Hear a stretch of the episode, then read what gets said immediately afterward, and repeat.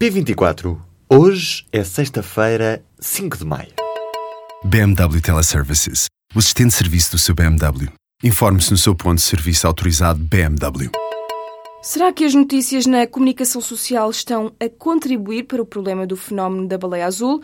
Um dos membros da Sociedade Portuguesa de Suicidologia afirma que o problema não é notícia, mas sim como se dá a notícia. Pedro Frazão diz que a multiplicação de notícias sobre casos concretos pode provocar um fenómeno de identificação por parte de quem está em sofrimento.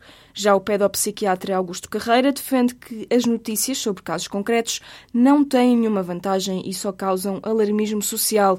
Ainda assim, os especialistas ouvidos pelo público aconselham a que se promova o debate e consideram que os média têm um papel importante nesse sentido. No entanto, os especialistas alertam para os efeitos nocivos de notícias sensacionalistas sobre o jogo. Em Portugal já são conhecidos sete casos de adolescentes que deram entrada em hospitais na sequência de autolesões alegadamente praticadas depois de terem jogado o baleia azul. O Primeiro-Ministro afirmou nesta quinta-feira que tudo indica que Portugal vai sair do procedimento por déficit excessivo antes do verão. António Costa afirma que esta decisão das instituições europeias seria uma viragem de página muito importante para a imagem internacional de Portugal. Nesta quinta-feira, o Comissário Europeu dos Assuntos Económicos manifestou o desejo de que a saída de Portugal do procedimento por déficit excessivo seja possível e seja rápida. Pierre Moscovici afirmou ainda que o caso português vai ser analisado nas próximas semanas. Ao início da tarde, um comunicado chegou às redações a garantir quatro novas estações para o metro de Lisboa: Estrela, Santos, Campolide e Amoreiras. Mas um segundo comunicado, que acabou por ser lançado ainda durante a tarde desta sexta-feira, já não falava nestas quatro estações. Se é certo que a rede do Metropolitano de Lisboa vai ser alargada nos próximos anos, Resta agora saber para onde vai crescer o metro. No primeiro comunicado, o Ministério do Ambiente previa um aumento de 12 milhões de passageiros em toda a rede de metro a nível anual. Mas agora, este segundo comunicado veio dizer que o primeiro tinha incorreções a nível destes números. Certo é que o Governo vai apresentar o projeto de prolongamento da rede do metro de Lisboa já na próxima segunda-feira, dia em que está marcada uma cerimónia pública com a presença do Ministro e do Presidente da Metro de Lisboa. O candidato presidencial francês Emmanuel Macron pede uma investigação a notícias falsas. O candidato centrista quer encontrar responsáveis pela divulgação de documentos aparentemente falsos, depois de uma referência implícita de Marine Le Pen. Alegadamente, os documentos divulgados na internet revelaram a existência de uma conta bancária do candidato num paraíso fiscal. Os documentos têm circulado nas redes sociais, mas Macron diz que são falsos e acusa Le Pen de difamação por ter puxado este assunto para o debate. Apesar disso, a queixa apresentada pelo candidato não é por difamação contra Le Pen, mas sim para que o Ministério Público tente descobrir quem esteve na origem desse rumor. O sal que utilizamos na cozinha contém microplásticos. Uma equipa de cientistas analisou 17 amostras de sal vendido em oito países, incluindo Portugal, e descobriu partículas de plástico presentes nessa substância. De acordo com o estudo liderado por investigadores da Malásia, a maioria do sal estava contaminada, mas com doses baixas, o que não terá um efeito imediato na saúde dos consumidores. No entanto, três das amostras analisadas eram portuguesas e são marcas que atualmente são comercializadas. Uma delas atingiu o máximo observado, com 10 microplásticos por 1 kg de sal. Em resposta ao público, o investigador responsável pelo estudo explicou que estas partículas podem libertar poluentes no nosso organismo, o que a longo prazo pode provocar problemas de saúde. Todos os anos, o homem despeja entre 5 e 13 milhões de toneladas de plástico para os oceanos. A luz solar e a água desfazem este lixo em minúsculas partículas.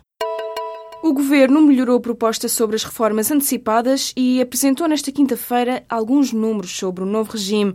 Na primeira das três fases, 18 mil trabalhadores vão poder aceder à reforma sem qualquer penalização ou corte.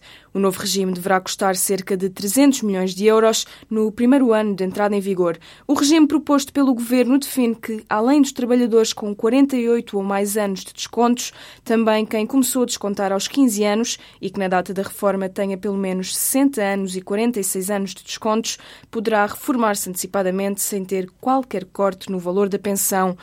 Esta não é a proposta final do Executivo. O governo de António Costa vai continuar a discutir as novas regras com os parceiros sociais. O Departamento de Justiça dos Estados Unidos está a investigar a empresa de transportes Uber. De acordo com a Reuters, em causa está a utilização de um programa eletrónico que permitia aos condutores da empresa fazerem serviços nas cidades onde era proibido fazerem, sem que as autoridades tivessem conhecimento. O software estava a ser utilizado pelos condutores da Uber desde 2014, em cidades norte-americanas onde os serviços da empresa ainda estavam em fase de aprovação. A Uber acabou por proibir a utilização do software no início de março, depois de o New York Times ter denunciado a situação. A atitude que Valentim mais gosta é a paciência e quer aprender como não ficar impaciente quando o irmão mais novo está sempre a interrompê-lo. O aluno de 7 anos da escola João de Deus, em Leiria, é uma das crianças que participa na Escola das Emoções. Neste projeto, os alunos aprendem a identificar as emoções e a geri-las desde pequenos. Vera Sebastião, diretora da escola, explica que esta capacidade é cada vez mais importante, já que hoje em dia as crianças vivem cada vez mais individualmente e têm mais dificuldades em saber lidar com as frustrações. No final do ano passado, os resultados do projeto mostraram que havia mais medos resolvidos, menos birras e maior controle da agressividade. A Associação Escola das Emoções promove nesta sexta e sábado, no Isqueté, o segundo congresso sobre educação emocional, sob o tema De Dentro para Fora, como nasce a empatia. As paisagens idílicas do Jerez vão ser palco de um festival de rock. O Jerez Rock Fest vai acontecer nos dias 28 e 29 de julho e é promovido por uma empresa recém-criada.